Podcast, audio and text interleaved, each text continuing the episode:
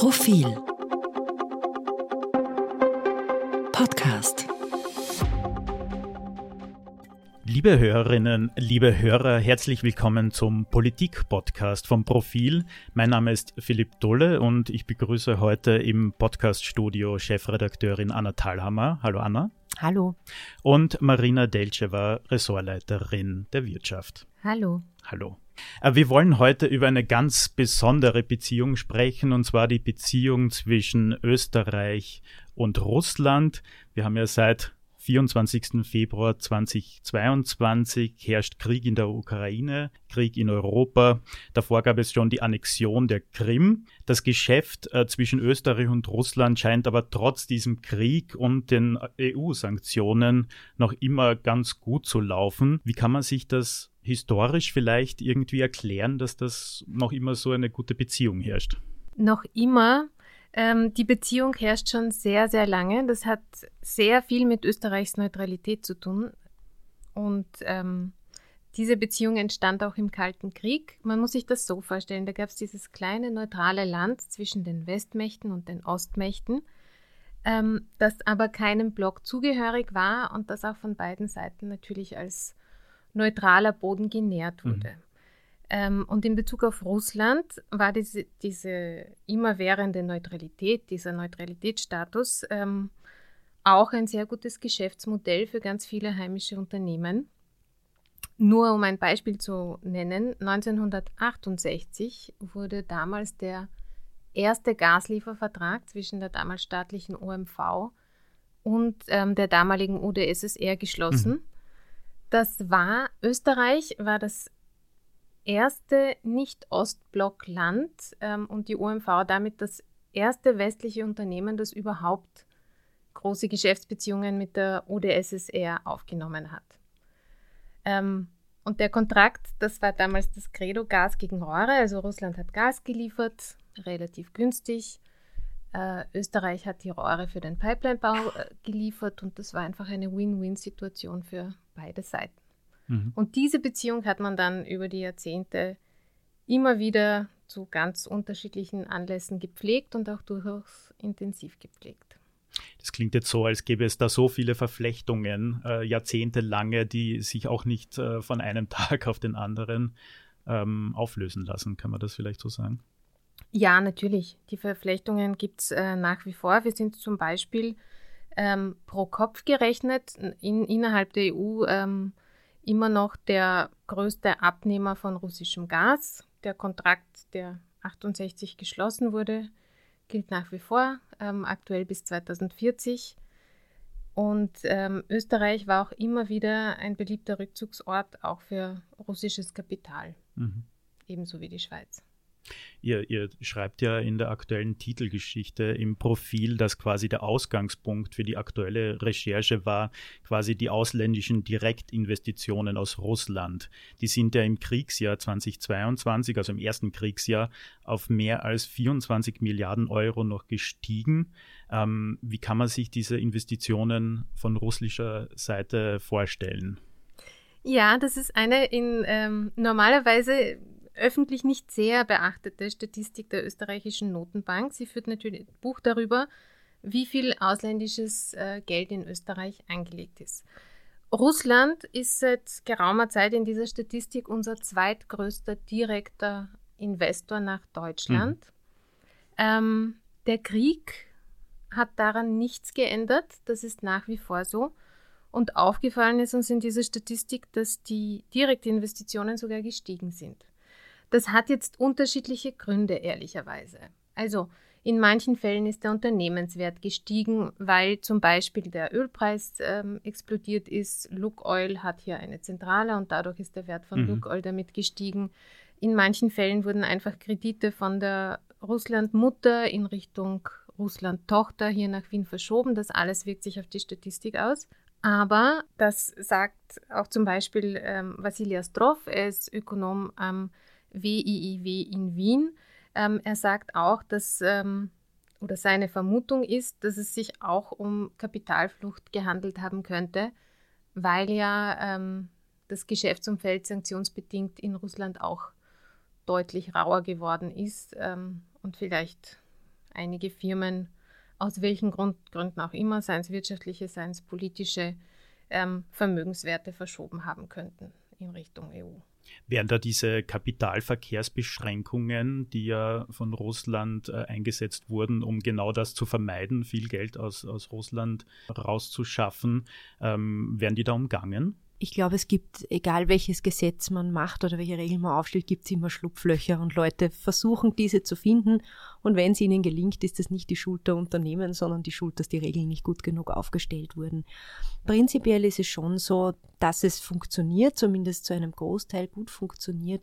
Wäre das nicht so, wären ja die oder viele österreichische Unternehmen die Wege suchen, aus Russland ähm, wegzugehen, hätten das ja schon lange gemacht, weil je länger man dort ist, desto schwieriger wird es. Putin wird immer verrückter. Ähm, also ich glaube, niemand hat gern momentan sein Standbein in Russland, weil es ist nicht schön, dort Geschäfte zu machen. Du hast das jetzt schon angesprochen, auch die österreichischen Unternehmen, die, die noch immer in Russland tätig sind. Was ist denn da das Hauptargument, dass man sich auch jetzt nach, haben wir doch schon eineinhalb Jahre Krieg, äh, noch immer quasi dort teilweise gute Geschäfte macht? Wir haben uns das angeschaut. Die Kiew School of Economics ähm, hat eine Liste erstellt von europäischen Unternehmen, die noch immer in Russland tätig sind. Wenn man dann auf Österreich klickt, kriegt man eine Liste von allen Unternehmen, die dort noch immer tätig sind oder waren. Man sieht mittlerweile sind die, also der Großteil ist weg, also ist abgezogen, aber es gibt noch immer ähm, viele Unternehmen, die dort tätig sind. Wir haben die alle angefragt. Ähm, man muss dazu sagen, die Liste stimmt teilweise nicht. Wir haben sehr verwunderte Reaktionen zurückbekommen von manchen, wie man auf die Idee kommt, dass äh, sie in Russland tätig mhm. seien. Ähm, viele haben gar nicht geantwortet, manche haben einfach gesagt, sie äußern sich nicht. Und dann gab es schon große Unternehmen äh, wie die ÖBB, wie die RBI, wie ähm, EGA, äh, die sich gemeldet haben ein großes Argument ist immer, sind die Mitarbeiter vor Ort. Ja. Mhm. Muss ich sagen, sie haben eine Verantwortung und sie sind ähm, wichtig, weil sie zum Beispiel Nahrungsmittel herstellen und äh, das möchte man weiter tun, weil mhm. man auch eine Verantwortung hat. Und das Zweite ist bestimmt, dass man ähm, nicht weiß, wie man rauskommt und halt auch nicht unbedingt alle diese Vermögenswerte einem Kriegstreiber lässt, äh, der dann damit tun kann, was er will. Mhm. Aber ich sehe schon, die Marina hat einen Einspruch. Es ist kein Einspruch, es ist eine Ergänzung. Es ist mittlerweile ähm, tatsächlich wahnsinnig schwierig, Russland zu verlassen. Und dafür hat der Kreml gesorgt. Nur um das zu veranschaulichen, also westliche Unternehmen dürfen höchstens zu 50 Prozent ihres Marktwerts verkauft werden. Mhm. In der Praxis sind es dann 10. Das heißt, man vernichtet auf einen Schlag sehr viel Vermögen, was einem die Aktionäre ähm, übel nehmen. Also diese moralische Entscheidung, äh, Russland zu verlassen, kommt den Unternehmen sehr, sehr teuer. Mhm. Ähm, es gibt eine sogenannte Windfall Profit Tax. Das heißt, aus dem Verkaufserlös wandern mal 5 bis 10 Prozent direkt ins Staatsbudget und damit wird Krieg finanziert, mhm. direkt. Ja. Ähm, andererseits zu bleiben ist vielleicht auch nicht die beste Option, weil es gibt immer diese dritte Variante neben ich gehe, ähm, ich bleibe. Und die dritte Variante heißt, dass ähm, man enteignet wird beinhart. Mhm. Das kann der Kreml jederzeit entscheiden. Dann wird die Fabrik oder das Unternehmen werden dann unter staatliche Kontrolle gestellt. Das ist mit Danone ähm, kürzlich passiert, der französische Lebensmittelhersteller. Der wurde enteignet und ähm, Generaldirektor von Danone Russland soll jetzt Medienberichten zufolge der Neffe von Ramsan Kadyrov werden, der mhm. Tschetschenenführer. Also diese dritte Variante hängt wie ein Damoklesschwert auch über alle Firmen, die dort noch wirtschaften. Ich habe mir das auch gefragt bei eurer, beim Lesen äh, eurer Geschichte, ob sich das quasi dann auch für die Unternehmen noch auszahlt, weil das halt immer mehr zur Belastung wird. Also das ist, je länger der Krieg dauert, wahrscheinlich umso größer wird diese Belastung. Man muss halt auch sagen, es gibt Unternehmen, äh, da hackt man sich jetzt nicht nur den kleinen Finger ab, wenn man das Russlandgeschäft mhm. einstellt, sondern eigentlich den ganzen Kopf. Ähm, gerade was Banken betrifft, ist das auch Vermögen, das eigentlich mit dem anderen gehört und es wird um Versicherungen gehen, es wird um Arbeitsplätze gehen. Also man hat auch eine Verantwortung den Leuten hier gegenüber äh, und dem Vermögen, das ja vielleicht jemandem auch in Österreich gehört, das ist ja alles miteinander verknüpft. Darum ist diese Entscheidung äh, schwierig, ja. klingt moralisch einfach, in der Praxis schwieriger umzusetzen. Mhm. Äh, auf der anderen Seite wollen auch viele russische Staatsbürgerinnen, Staatsbürger das, das Land verlassen und lieber irgendwo im Westen unterkommen.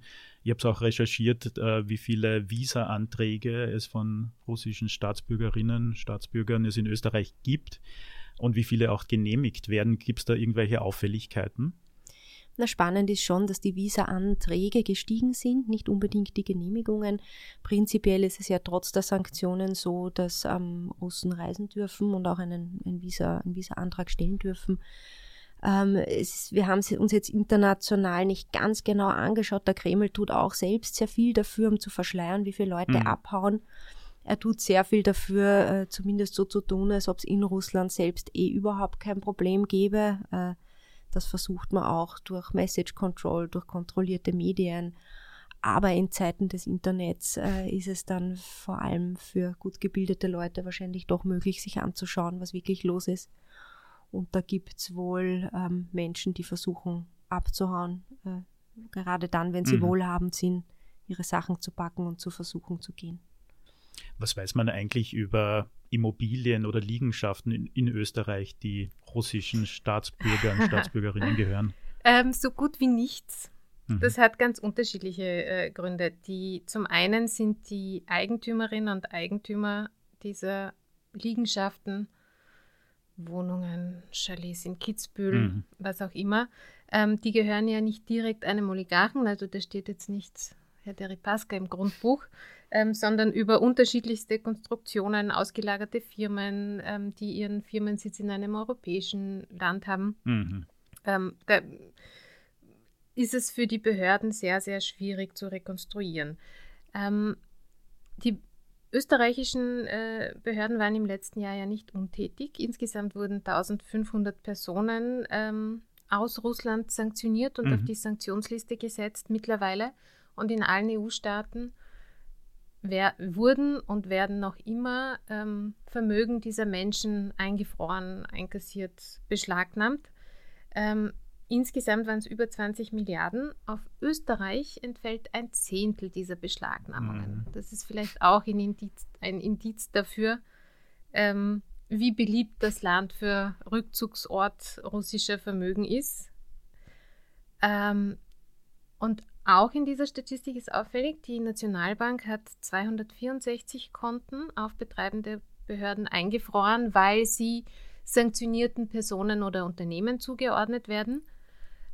Bei den äh, Liegenschaften, Grundstücken waren es fünf Zugriffe im Grundbuch. Mhm. Das heißt, die Behörden, ähm, ganz verkürzt ausgedrückt, die Behörden schreiben rein, diese Liegenschaft darf noch privat genutzt werden, aber sie darf nicht weiterverkauft mhm. werden, weil sie einer sanktionierten Person oder einem sanktionierten Unternehmen zugeordnet wird. Und da sieht man schon ein bisschen die Diskrepanz zwischen ganz viele Konten, die eingefroren wurden, und auf der anderen Seite relativ wenig Liegenschaften, weil es auch irrsinnig schwer ist, ähm, nachzuweisen, wem was jetzt eigentlich gehört, wie viel Zugriff die sanktionierte Person noch drauf hat ähm, oder nicht. Also wenn es dann irgendwelchen Verwandten gehört, dann gibt es die Gesetzeslage eigentlich schon nicht mehr her, weil wir haben keine Sippenhaftung. Ja. Zumindest nicht in Österreich. Es gibt schon andere Länder, die auch ähm, Verwandte deutlich mehr sanktionieren. Also in Großbritannien sind sie da relativ äh, mhm. rigide vorgegangen, zumindest am Anfang. Ein weiterer interessanter Aspekt eurer Geschichte oder was quasi eine eigene Geschichte in dem ganzen Komplex ja ist, ist, dass nicht nur Regimekritikerinnen, Kritiker jetzt nach Österreich kommen und sich äh, einen Visa-Antrag stellen oder Leute, die einfach äh, äh, ins Ausland wollen, sondern anscheinend auch äh, einige Spione. Ähm, warum ist, ist Österreich und Wien da so ein Hotspot dafür?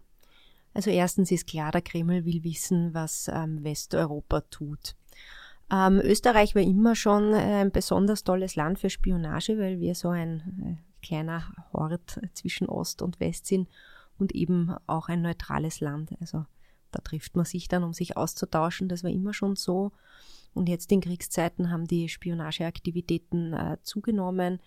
Äh, es gibt zwei Arten von Spionen, die auffallen. Das eine sind ganz offiziell Botschaftsmitarbeiter. Da hat Österreich jetzt auch schon zweimal Leute ausgewiesen. Mhm. Ähm, gut, die schicken dann neue nach und man weiß dann eh, das sind die. Also es sind immer an denselben Positionen die Leute, auf allen Botschaften ja. von allen Ländern.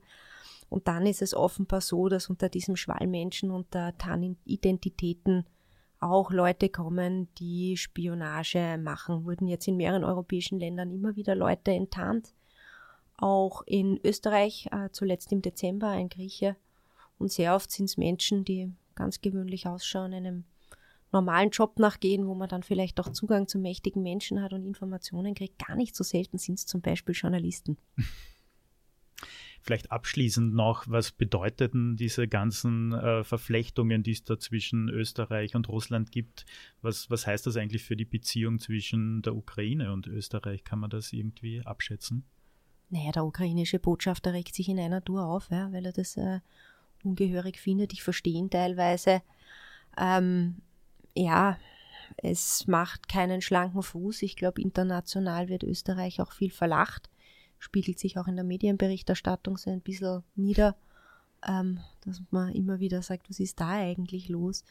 Wenn man es ganz positiv sehen möchte, ich möchte immer was positiv sehen, vor allem im, im Sommer gibt es nicht nur Bad News. Vielleicht ist das irgendwann vorbei und vielleicht ist Österreich dann das Land, das irgendwie noch Beziehungen hat, die man nützen kann. Mhm um irgendwie konstruktiv zu sein. Ne? Die Marina möchte was sagen. Bitte, Marina. Das ist der positive Aspekt der Geschichte. Vielleicht ist es irgendwann besser und wir haben nicht alle Zelte abgebrochen. Ähm, es gibt aber auch einen anderen Aspekt. Die Österreich hat sich ja in den letzten 20 Jahren in ganz Osteuropa ein relativ gutes Image erarbeitet. Österreichische Firmen waren mitunter die ersten, die nach 89 ausgeführt sind, um dort neue Geschäftsfelder mhm. zu erschließen. Ähm, und es gibt sehr, sehr viele osteuropäische Länder, jetzt die Ukraine, aber das äh, Baltikum gehört dazu, Polen, Tschechien, die sehr schlechte Erfahrungen ähm, mit einem übermächtigen russischen autoritären Regime machen. Und in diesen Ländern, die auch sehr wichtig für heimische Unternehmen und für die heimische Politik sind, wird dieses Engagement auch nicht unbedingt äh, gut geheißen, mhm. beziehungsweise ein Engagement ist es nicht, aber diese stille Diplomatie, ähm, nicht zu scharf, nicht zu viel, nicht zu gemein und das wird dann so als Investitionsschutz ausgelegt. Das kommt bei jenen Ländern, die sehr wehrhaft jetzt der Ukraine zur Seite springen, nicht besonders gut an. Mhm. Liebe Anna, liebe Marina, vielen Dank für eure Zeit und eure Analyse. Liebe Hörerinnen, liebe Hörer, vielen Dank fürs Zuhören. Die ganze Geschichte kann man noch immer im Print äh, nachlesen, im Profilmagazin, auch im E-Paper und auch online haben wir dazu Material. Vielen Dank euch und bis nächsten Mittwoch. Tschüss. Tschüss, schönen Tag.